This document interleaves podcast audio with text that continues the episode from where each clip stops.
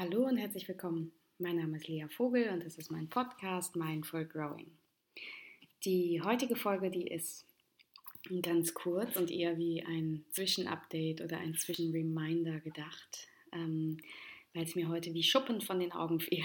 Und ich dachte, wenn ich, äh, ja, wenn mir diese Erkenntnis oder dieser Reminder, sagen wir es so, wenn mir der so gut getan hat, vielleicht tut er dem einen oder anderen, der einen oder anderen genauso gut. Und ich habe hier gerade meine ähm, Tomaten von meinem Mini-Balkon geerntet und mich meines Lebens gefreut, dass ich hier so eine ganze Schale voll habe. Ähm, was finde ich ziemlich beeindruckend ist, wenn man bedenkt, dass das richtige Stadttomätchen sind. Und dann habe ich darüber nachgedacht, dass ich mich jetzt gerade wirklich sehr darüber freue. Es ist mir nicht im ersten Moment aufgefallen, sondern dann erst im zweiten. Und dann habe ich darüber nachgedacht, warum das eigentlich ähm, warum man sich manchmal über die Kleinigkeiten freuen kann und manchmal nicht. Und wir alle haben uns sicher schon mal vorgenommen, dass wir dankbarer sind, dass es ähm, ja letztlich eine sehr, sehr starke Ressource in der Resilienz ist, in unserem Glücklichsein, wenn wir im Hier und Jetzt sind und die Dinge genießen können. Und ja, trotz des, trotz des Vornehmens ist es manchmal nicht so einfach, ne? Denn der Kopf ist voll und das Herz ist voll und wir sind irgendwie ähm, ja, ich will jetzt gar nicht wieder sagen, wir sind gestresst, vielleicht sind wir auch okay, vielleicht geht es uns jetzt auch nicht dramatisch, aber ähm, wir haben vielleicht einfach nicht so den, den Raum für die kleinen Dinge und vielleicht bekommen wir es sogar mit, aber vielleicht können wir es gar nicht so fühlen. Und der Gedanke hat mich irgendwie bewegt und beschäftigt und ich habe mich gefragt, warum es jetzt heute bei mir so gut funktioniert hat. Wie konnte es also sein, dass ich mich gut fühle, dass ich mich über diese Kleinigkeit so freue, dass ich ähm, ja den Tag so gefühlt kraftvoll ähm, wahrnehmen kann. Und, ähm, und das, obwohl das Leben es gerade auch an dann, dann und wann gar nicht so gut mit mir meint. Also das heißt, ich habe, ähm, das habe ich auch schon mal erzählt, nach, nach wie vor eine Verletzung in meinem Fuß. Das bedeutet, ich bin recht eingeschränkt und das ist gar nicht immer so einfach für mich.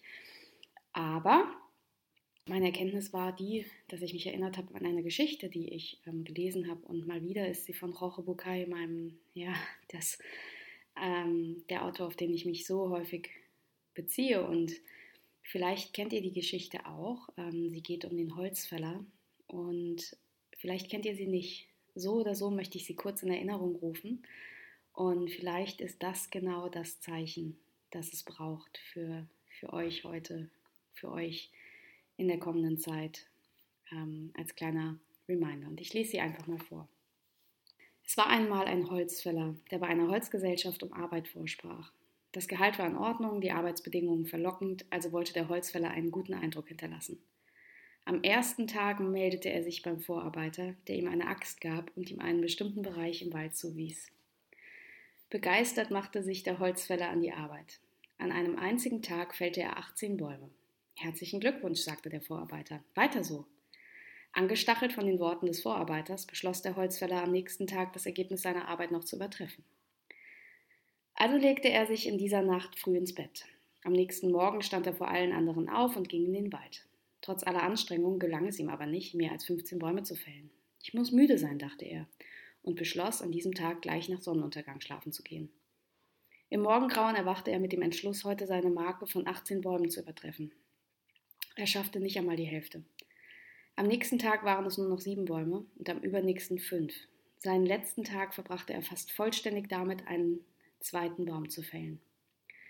In Sorge darüber, was wohl der Vorarbeiter dazu sagen würde, trat der Holzfäller vor ihn hin, erzählte, was passiert war und schwor Stein und Bein, dass er geschuftet hatte, bis zum Umfallen. Der Vorarbeiter fragte ihn, Wann hast du denn deine Axt das letzte Mal geschärft? Die Axt schärfen? Dazu hatte ich keine Zeit. Ich war zu sehr damit beschäftigt, Bäume zu fällen. Ja, diese kleine wunderbare Geschichte, die ja, die einfach irgendwie so süß ist und so wahr ist aus meiner Sicht. Die, und die musste ich denken. Und ich musste an die denken, weil die mich mal richtig, ähm, die hat mich früher mal so richtig gecatcht mit ihrer, mit ihrer Eindrücklichkeit. Und das ist jetzt zugegebenerweise schon eine ganze Weile her. Und trotzdem habe ich mich heute an sie erinnert, denn was ich so spannend finde, sind die verschiedenen Elemente. Ne? Also man kann die auf viele, viele, viele Arten interpretieren wahrscheinlich, aber die offensichtlichste ist das, was tatsächlich häufig passiert. Ist, wir tun etwas und es gelingt uns ganz gut und statt dass wir das genießen und dann auf uns achten und für uns sorgen, sind wir so ein bisschen angestachelt und wollen es noch besser machen. Und dabei verzichten wir ein bisschen auf das Leben, wir verzichten auf den Spaß im Leben, weil wir gehen früh ins Bett, im Zweifel noch früher, dann ähm, wir sagen Aktivitäten ab und sind vielleicht nur noch zu Hause, ähm, ziehen uns ein bisschen in uns zurück und finden alles extrem wichtig, was wir so vorhaben, um dann noch mehr Bäume fällen zu können und vergessen dabei einfach das Wesentliche, nämlich die Axt mal zu schärfen.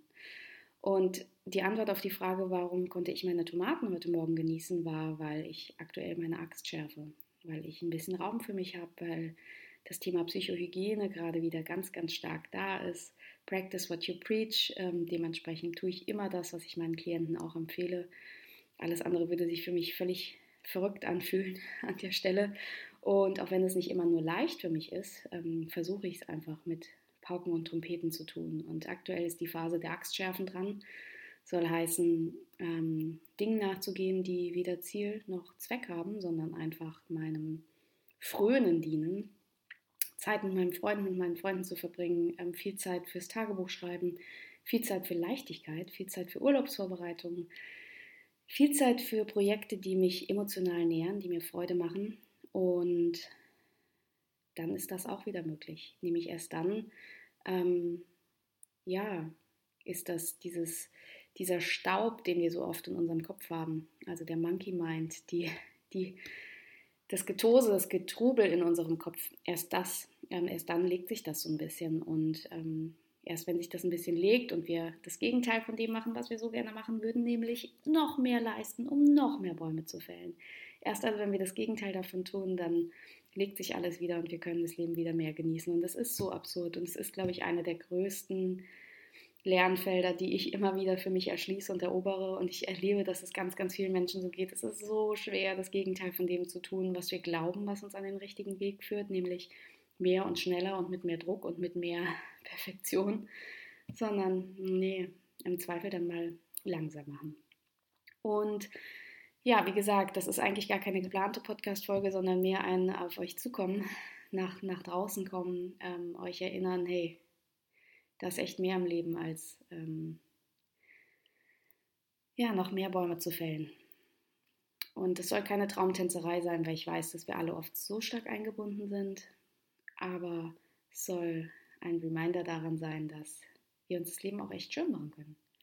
Dass wir Dinge ein bisschen mehr genießen können, dass wir hier vielleicht mal mehr einen Kaffee trinken oder da mal kurz ein Buch lesen oder da vielleicht einfach die Sonnenstrahlen mitnehmen und die Ziele Ziele sein lassen und uns darauf besinnen, dass wir bei Kräften bleiben müssen. Und Elizabeth Gilbert, die Autorin von Eat, Pray, Love, ich bin ehrlich gesagt nicht sicher, ob ich das in einem Podcast schon mal erwähnt habe, aber auch das finde ich ganz, ganz schön. Sie hat mal einen, sie hat mal einen ähm, Text dazu geschrieben, was sie alles machen muss morgens, wenn sie aufwacht damit sie ihren, ja, ihrem inneren Perfektionisten, ihrem inneren Kritiker so ein bisschen gegenhalten kann. Und das, was sie machen muss, das klingt echt anstrengend und nach einer Menge. Sie gehört eben zu den Menschen, die nicht natürlicherweise morgens mit einem ähm, total entspannten, freudvollen Geist aufwachen. Und sie sagt, das gehört für sie total dazu.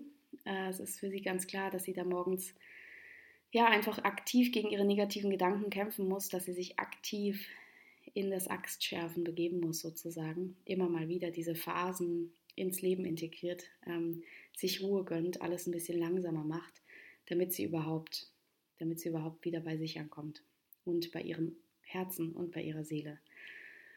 Ja, so, das zu diesem sonnigen Tag. Ähm,